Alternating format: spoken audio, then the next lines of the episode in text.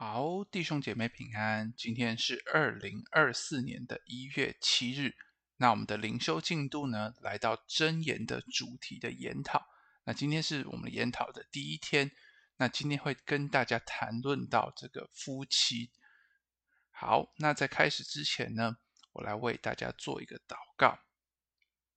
亲爱的耶稣，我感谢你，主你帮助我们透过真言的角度，能够好像来看见。这个夫妻在好像在一个圣经里面的意义，所以帮助我们透过这样箴言教导，今天能够更多来学习，也帮助我们，不管是我们已婚或者是未婚的弟兄姐妹，都能够领受，我们能够行在我们的生活当中。主感谢你，主是听我们的祷告，奉耶稣的名，阿门。好，那我来为大家念今天的经文。哦，有好有好几段，那我就直接先来全部念给大家听。人若在火炭上走，脚岂能不烫呢？亲近邻舍之妻的也是如此。凡挨近他的，不免受罚。不要将你的精力给妇女，也不要有败坏君王的行为。得着贤妻的是得着好处。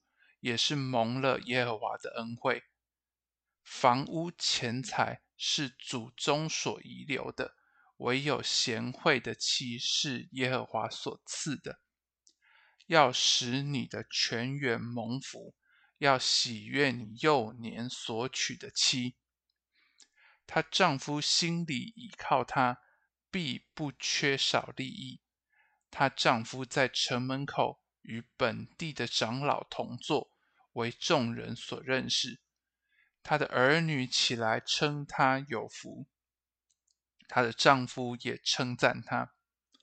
好，那在前面呢，我们就说过，就是在这个读真言的过程，我们其实就说过，真言其实是教导当时的青年才俊如何成为好像社会的栋梁的一个金玉的良言。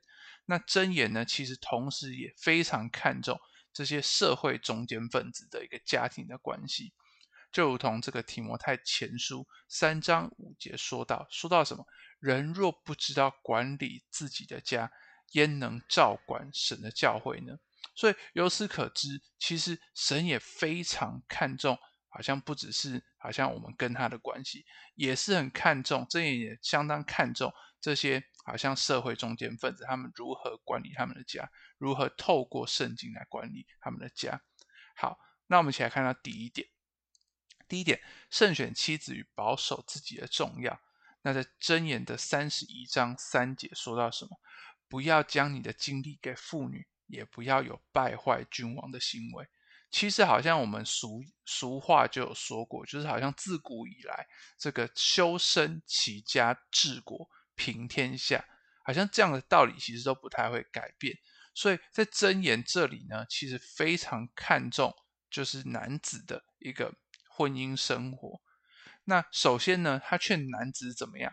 不要在年轻的时候就在情感上面随便。那是随便怎么样随便？就是不要将你的精力给妇女，也不要有败坏君王的行为。那当这个男子是这个社会的一个。一个中间的分子，那当他这样玩弄情欲，会毁掉自己成为可信托的一个社会分子的能力，转而变成无可信赖。那举一个例子嘛，就是说，当我们就是跟银行有来往，不知道大家有没有听过信用评价的概念？当你去办一个信用卡，或者是今天你需要贷款的时候，银行如何评价？好像你你这他对你还钱能力的一个信用。或信心，那就是你平常有没有跟他来往嘛？那也包含就是你平常缴费啊、还钱的状况。所以其实这个信用评价的概念，其实也像我们这里，就是说也是真言，其实提醒这些好像这些这个男子，就社会的中间分子，不要这样玩弄你的情欲。就如同刚刚我提到信用评价的概念，也不要随便就不缴钱，也不要随便就好像欠了钱不还，那其实会让。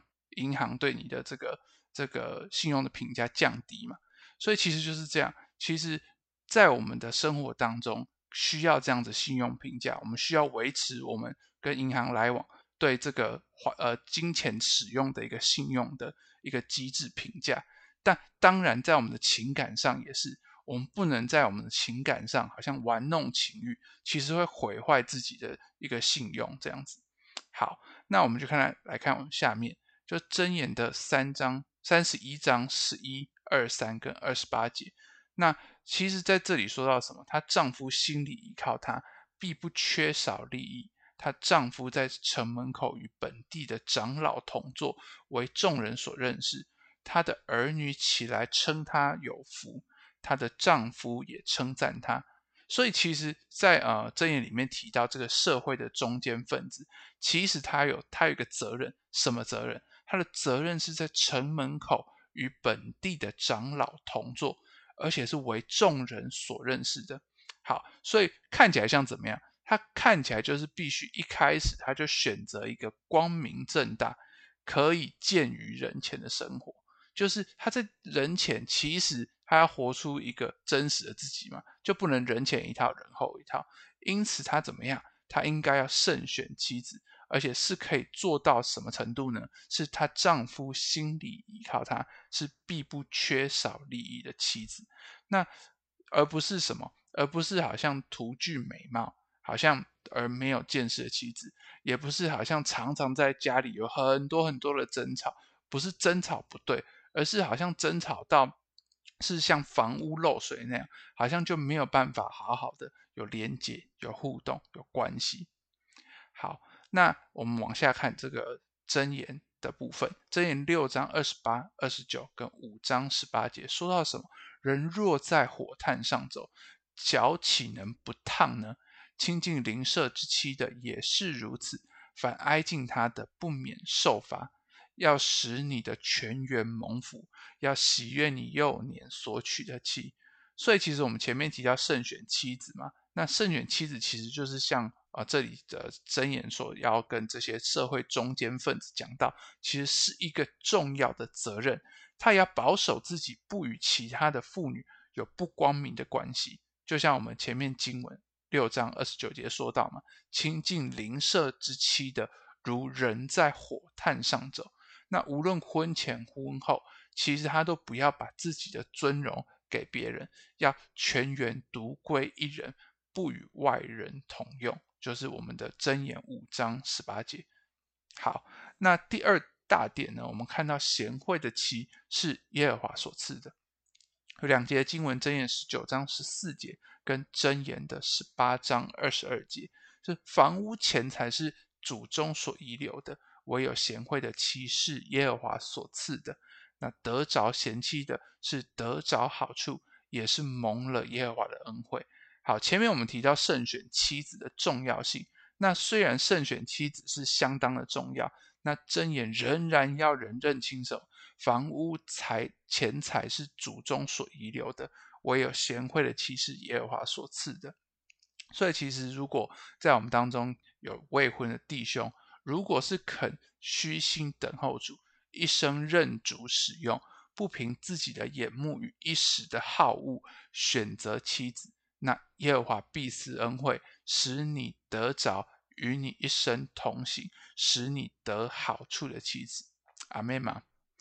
好，那最后一段我们读到这个箴言三十一章三十节：艳丽是虚假的，美容是虚浮的，为敬畏耶和华的妇女。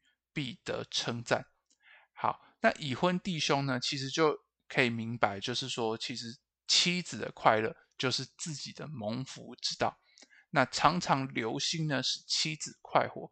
就像箴言里面我们提到这个坐这位坐在城门口的长老一般，就是他夸奖他的妻，他他就是像这个长老一般夸奖自己的妻子，他的丈夫也称赞他，体会妻子的一切好处。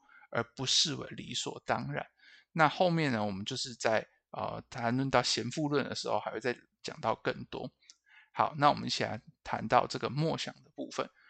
第一题，已婚弟兄思想妻子的好处，那也可以实际的称赞妻子啊，无论妻子是否信主，并与妻子一同为神所赐的恩福献上感恩。好，第二题。未婚的弟兄将婚姻交托主，求主保守自己的心与眼目，不靠自己的追求，而专心在主面前寻求。好，那我来为大家做一个祷告。现在耶稣，我感谢你透过这个好像箴言，主帮助我们能够学习，不只是好像我们能够胜选我们的妻子，能够保守我们自己。你也让我们看见贤惠的妻是耶和华所赐的。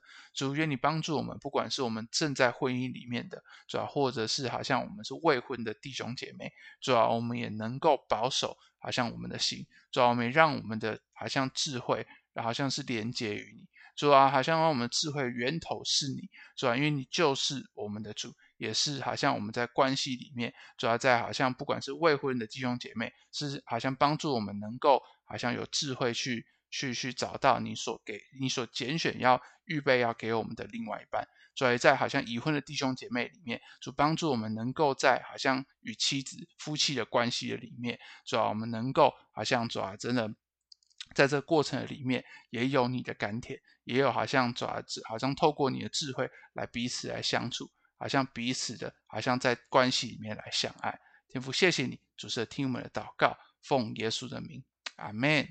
好，我们今天到这边，谢谢大家。